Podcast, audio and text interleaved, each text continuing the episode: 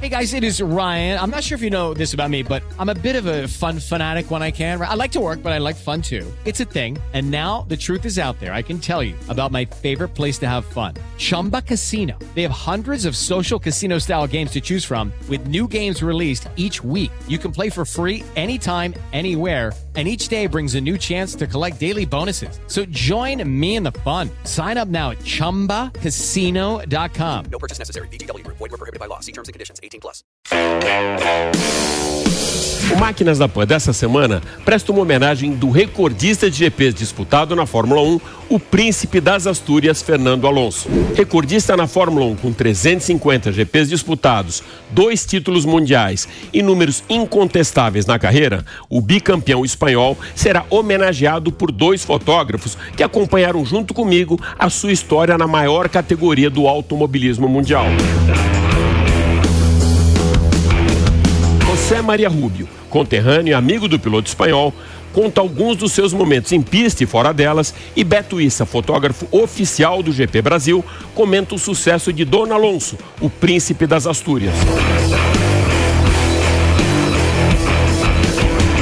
Você sabia que o Corvette foi o primeiro carro esporte inteiramente americano e fabricado por uma empresa norte-americana? Pois é, essa e outras histórias de um dos maiores ícones da indústria automobilística dos Estados Unidos você vai conhecer na narrativa do jornalista Fernando Miragaia, autor do livro Corvette, da série Clássicos Esportivos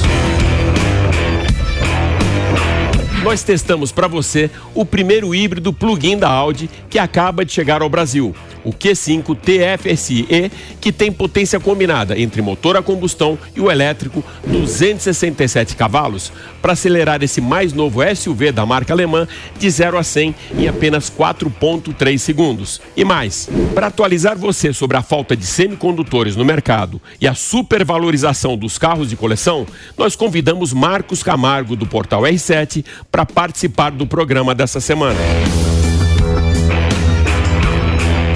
Eu sou Alex Rufo e tudo isso e muito mais você vai acompanhar comigo nesses próximos 30 minutos aqui no Máquinas na Pan. Lembrando que agora você pode assistir o nosso programa pela TV Jovem Pan News e pelas plataformas digitais da Jovem Pan. Então se ajeita bem aí no cockpit, aperte o cinto, porque o Máquinas na Pan dessa semana está só começando.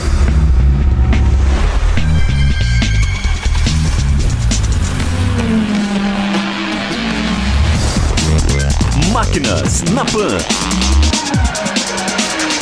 O Máquinas na Pan está no interior de São Paulo, no Aras do Tuiuti, para mostrar para você o primeiro plug-in da Audi que chega ao Brasil, o Q5 TFSI e Hybrid. E na parte externa, a única mudança que você vai encontrar do Q5 a combustão para esse aqui está no Ezinho, que indica eletrificação desse modelo híbrido.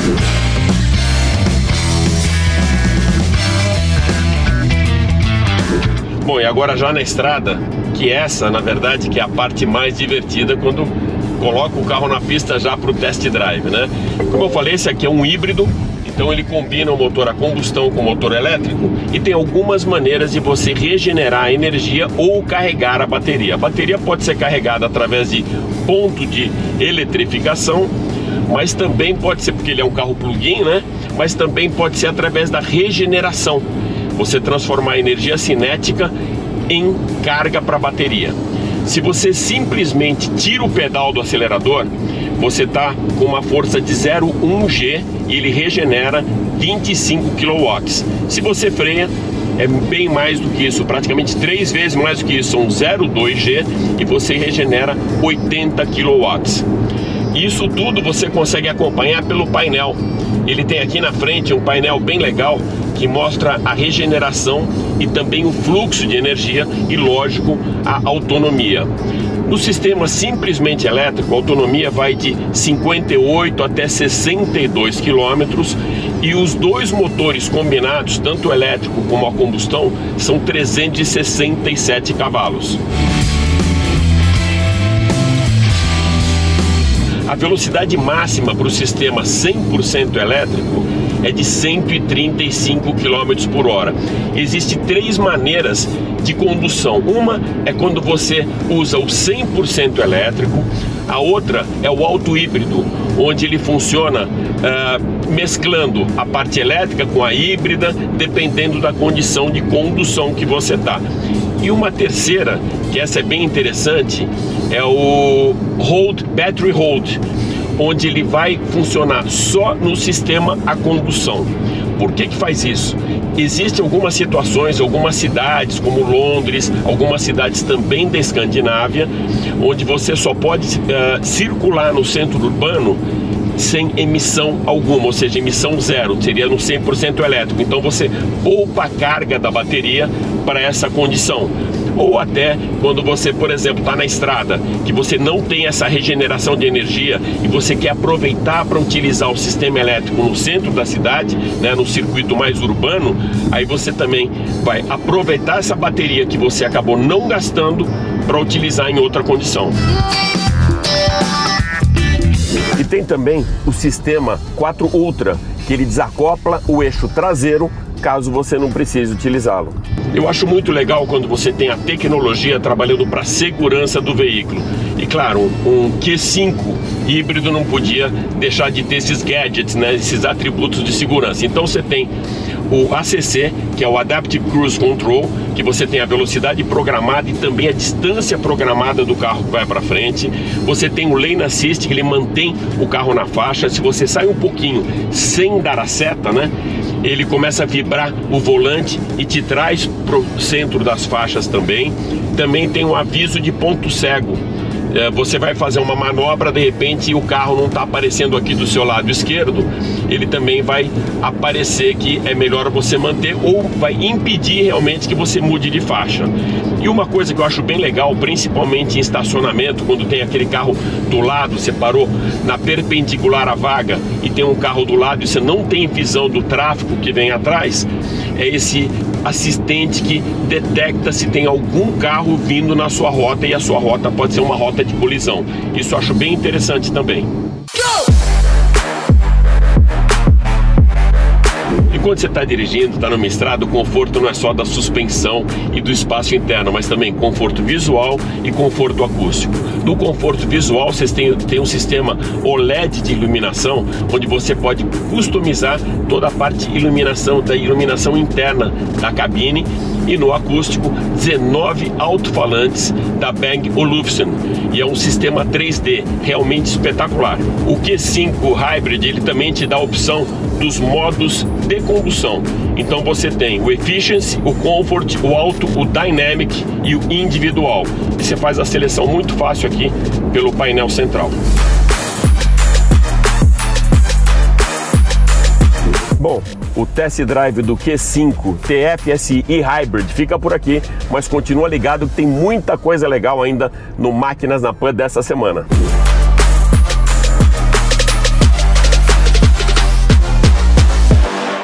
Lançado em 1953 no mercado norte-americano e até hoje em linha de produção, o Corvette se tornou símbolo de esportividade de várias gerações e hoje é o destaque do Máquinas na Pan, com a narrativa do jornalista Fernando Miragaia, autor do livro Corvette, da série Clássicos Esportivos. Miragaia, seja mais uma vez super bem-vindo ao Máquinas na Pan e já fala um pouco então do livro e conta algumas histórias pra gente, meu amigo. Pois é, Alex e amigos do Máquinas na Pan, tudo bem? É, o que não falta é história para o Corvette nessas, nesses quase 70 anos e oito gerações diferentes. E eu tive a honra de poder escrever, poder trazer um pouco dessas histórias num livro e que onde eu conto é, a trajetória desse carro que é considerado um dos carros mais icônicos do mundo.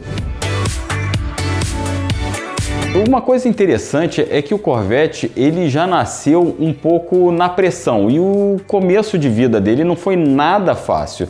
Porque ele já nasceu na pressão. Porque a GM ali no, no início dos anos 50 tinha perdido a liderança para a Ford nas vendas gerais. Então precisava de um carro para dar uma resposta ao mercado. A equipe da GM, a equipe de design da GM, recebeu a incumbência de fazer um carro esportivo aos moldes dos esportivos europeus. em especial Jaguar e Ferrari. Só que um carro mais viável, obviamente, mais acessível, obviamente, e também um carro ao gosto, ao, padrão norte-americano, ao gosto do público norte-americano.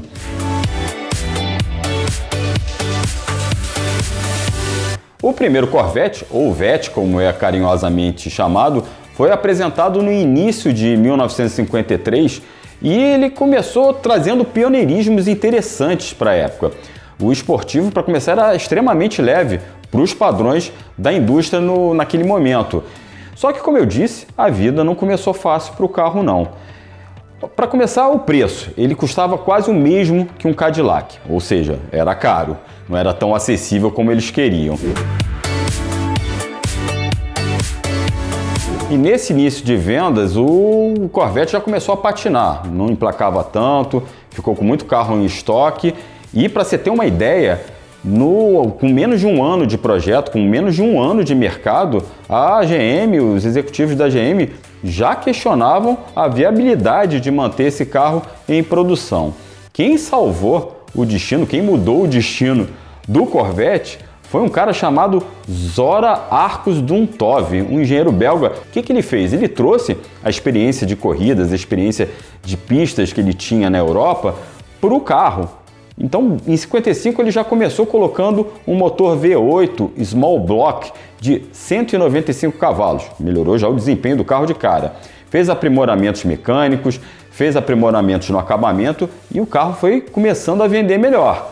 Ali consolidou o Corvette como um carro que seria um carro, um dos carros mais famosos, não só da indústria americana, como da indústria automotiva mundial.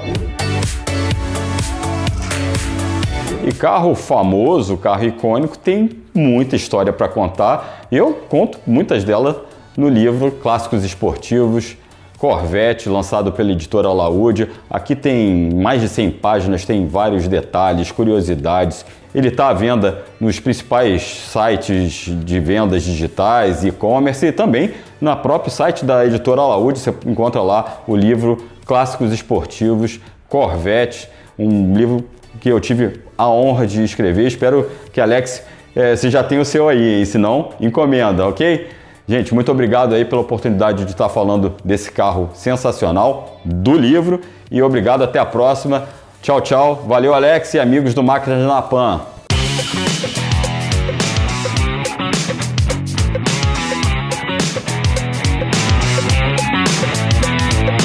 Marcão, seja mais uma vez super bem-vindo ao Máquinas na Pan. Alex, é um prazer estar aqui de volta. Vamos lá então. Os seminovos e usados tiveram um crescimento acima da reta, bem no final da pandemia e principalmente pela falta do zero quilômetro no mercado, causado pela escassez de peças e também pela falta de semicondutores. Como está esse cenário agora? A gente já pode dizer que essa falta de abastecimento de peças ficou para trás? Exatamente. Alex, olha, essa realidade de aumento do preço de carro usado por falta de peça para fazer carro novo definitivamente já ficou para trás. Isso aconteceu em 2021. A gente olha para as montadoras lançando carros do segmento de entrada ou renovando carros do segmento de entrada, HB20, novo C3, o novo Polo. Isso mostra o que? A gente vai ter mais carros de entrada no mercado e a, a, tabela FIP, a referência de preço de carro usado, já começou a cair. Esse ano o acumulado já superou os 16% na maioria dos modelos. E a gente sabe, tem experiência em fazer eventos de carro, onde o preço de tabela FIP, quem está vendendo carro já está vendendo entre 5, 6 mil reais abaixo da tabela FIP, que já caiu bastante esse ano.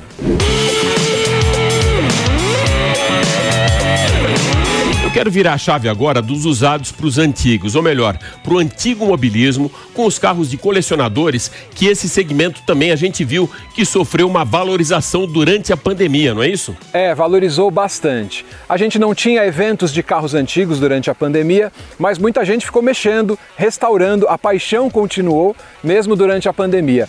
Conforme os eventos estão voltando agora, a gente percebe que o patamar do preço do carro antigo subiu muito, principalmente modelos esportivos ali nacionais, Gol GTI, Cadete GSI, Gol GTS, é, Dodge Charger RT, esses carros que antes da pandemia valiam ali entre 60 e 70 mil reais, já chegam a custar hoje quase 200 mil reais. Mas isso se deve à falta de componentes que você tem para esses carros, peça de acabamento, aquele detalhe original. Então a gente percebe que é, ter um carro antigo e restaurar ficou muito mais caro e com isso o preço do carro de coleção também subiu muito no mercado.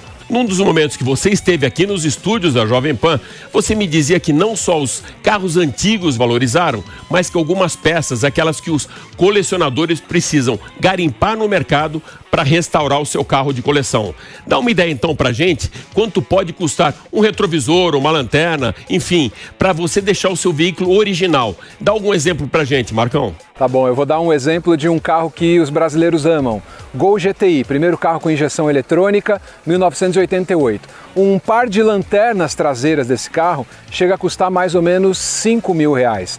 Para você fazer num bom tapeceiro, né, um bom profissional para refazer os bancos, teto, você pode gastar de 10 a 12 mil reais. Uma peça original desse carro de acabamento é muito cara e é muito difícil de encontrar e isso acaba puxando o preço desse carro para cima, justamente por conta da falta, da dificuldade que você tem de garimpar peças, como você mesmo disse.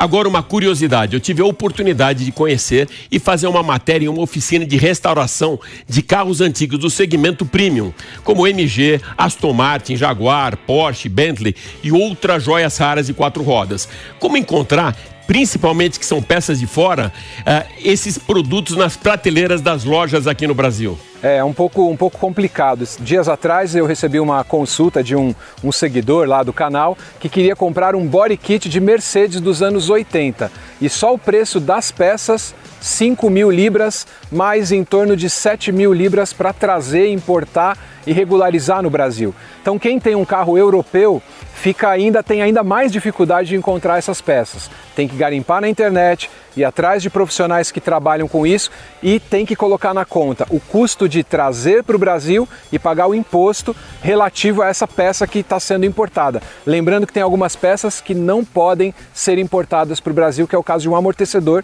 não pode comprar, não pode importar por conta do gás, né? Então você tem que ter esse cuidado na hora de comprar peça da Europa ou dos Estados Unidos para cá para o Brasil.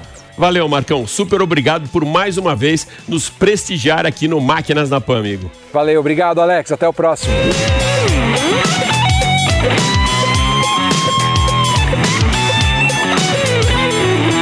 Você quer ficar por dentro das principais novidades da indústria automotiva?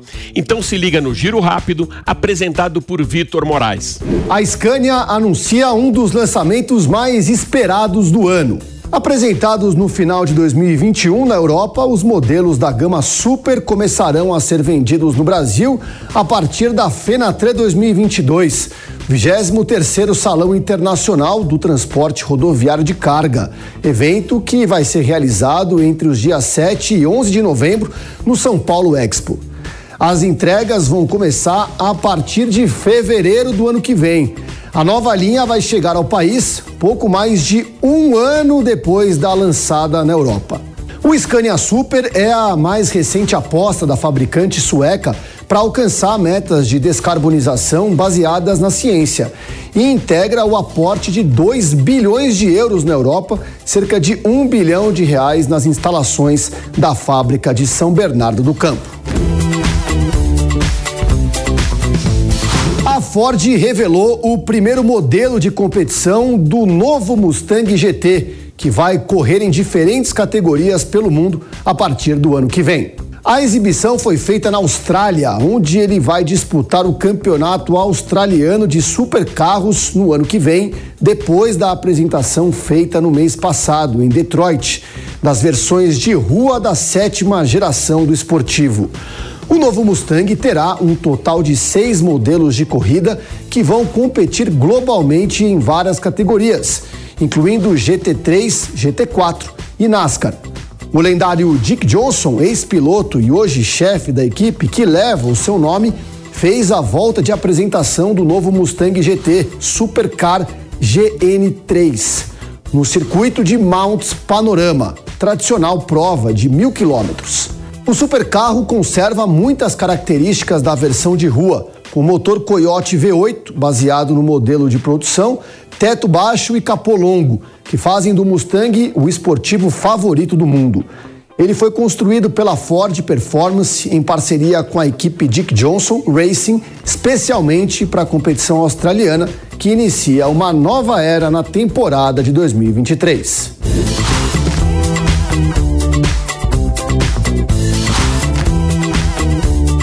Dia 9 de outubro, data de aniversário de John Lennon, nos trouxe à memória o seu Rolls Royce psicodélico.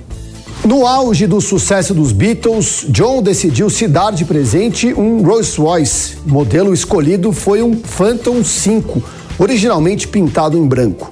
O veículo de quase 6 metros de comprimento e 3 toneladas foi entregue em 3 de junho de 1965. Os assentos traseiros podiam ser convertidos numa cama de casal. Havia um telefone rádio externo, uma televisão Sony, geladeira portátil e também um toca-discos flutuante. Não satisfeito com o aspecto externo careta do luxuoso carro, o gênio criativo da banda pediu uma nova pintura que teve como resultado uma explosão magnífica de vida e brilho, modificando o contexto requintado e formal de um legítimo Rolls-Royce e transformando o automóvel clássico numa obra de arte sobre quatro rodas. A partir dali, aquele seria o Rolls-Royce mais conhecido, fotografado e desejado de todos os tempos.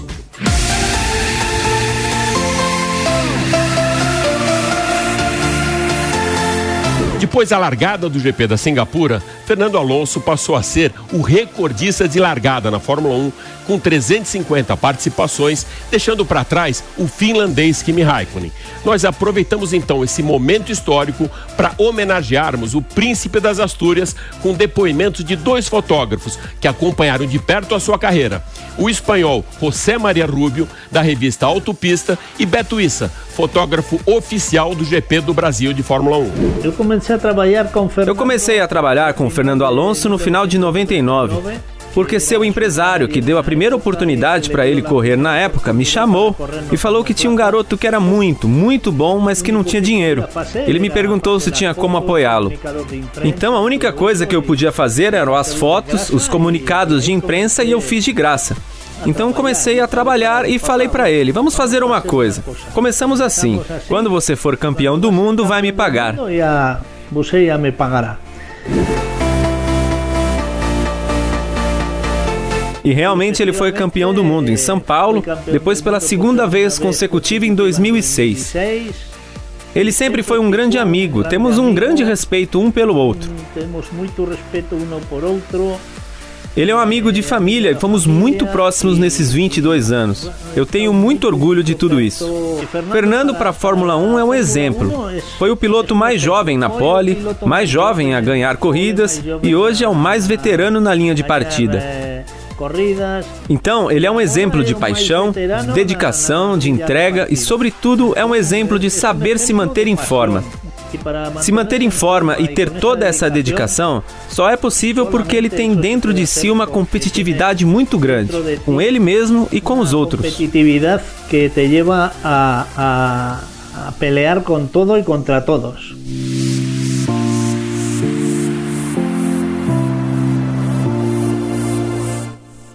Fernando da Espanha é conhecido por levar a Fórmula 1 para as televisões. Ele conseguiu fazer da Fórmula 1 um dos esportes mais vistos em 2005 e 2006. Sim, entre os mais vistos da TV, até mais que o futebol. Mais mesmo que, que, que o futebol. Então Fernando elevou a Fórmula 1 ao maior nível, tanto na Espanha quanto no mundo afora. Mesmo hoje, ele tem muitos fãs no Japão e em todo o mundo.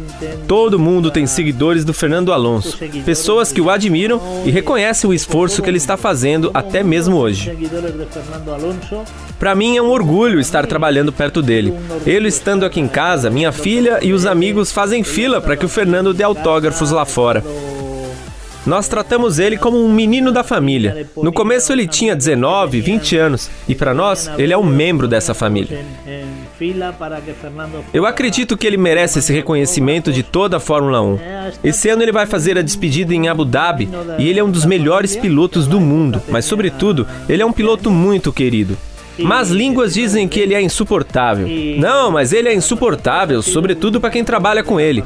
Eu gosto de trabalhar com pressão. E o Fernando é o tipo de pessoa que sempre coloca pressão ao máximo na equipe e nas pessoas em sua volta. Al máximo no equipo y en todo lo que le rodea.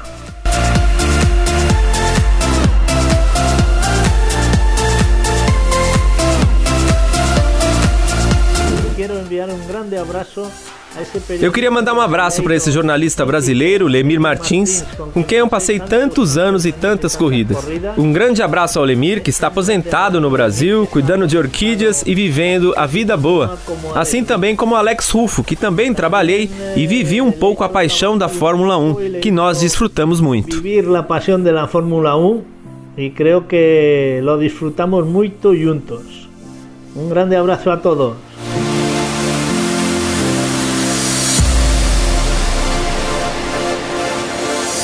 Alonso tem uma longa carreira na Fórmula 1.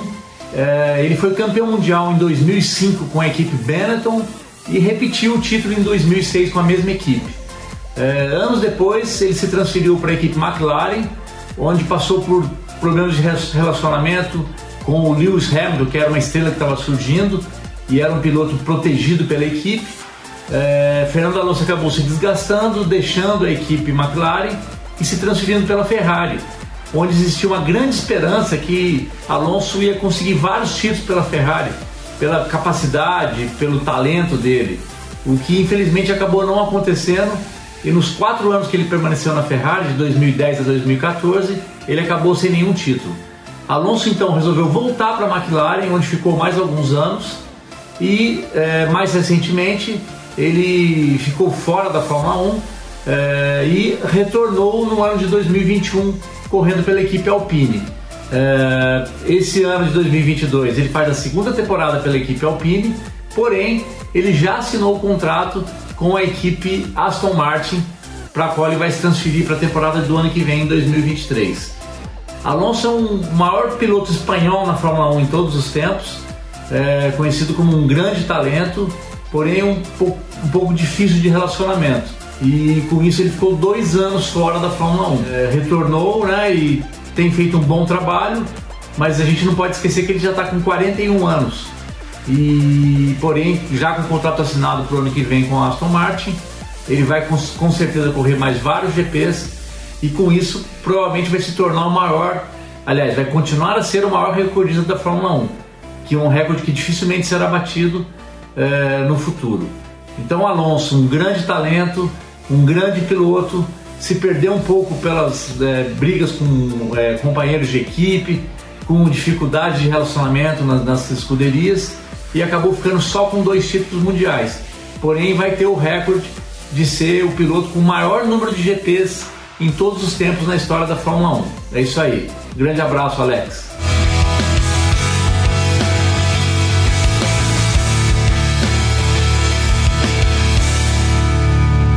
Isso aí. O Máquinas na Pan dessa semana fica por aqui, mas vai lembrar que você pode acompanhar toda a nossa programação em vídeo pela TV Jovem Pan News e pelas plataformas digitais da Jovem Pan. Super obrigado pela sua audiência e até a próxima. Valeu!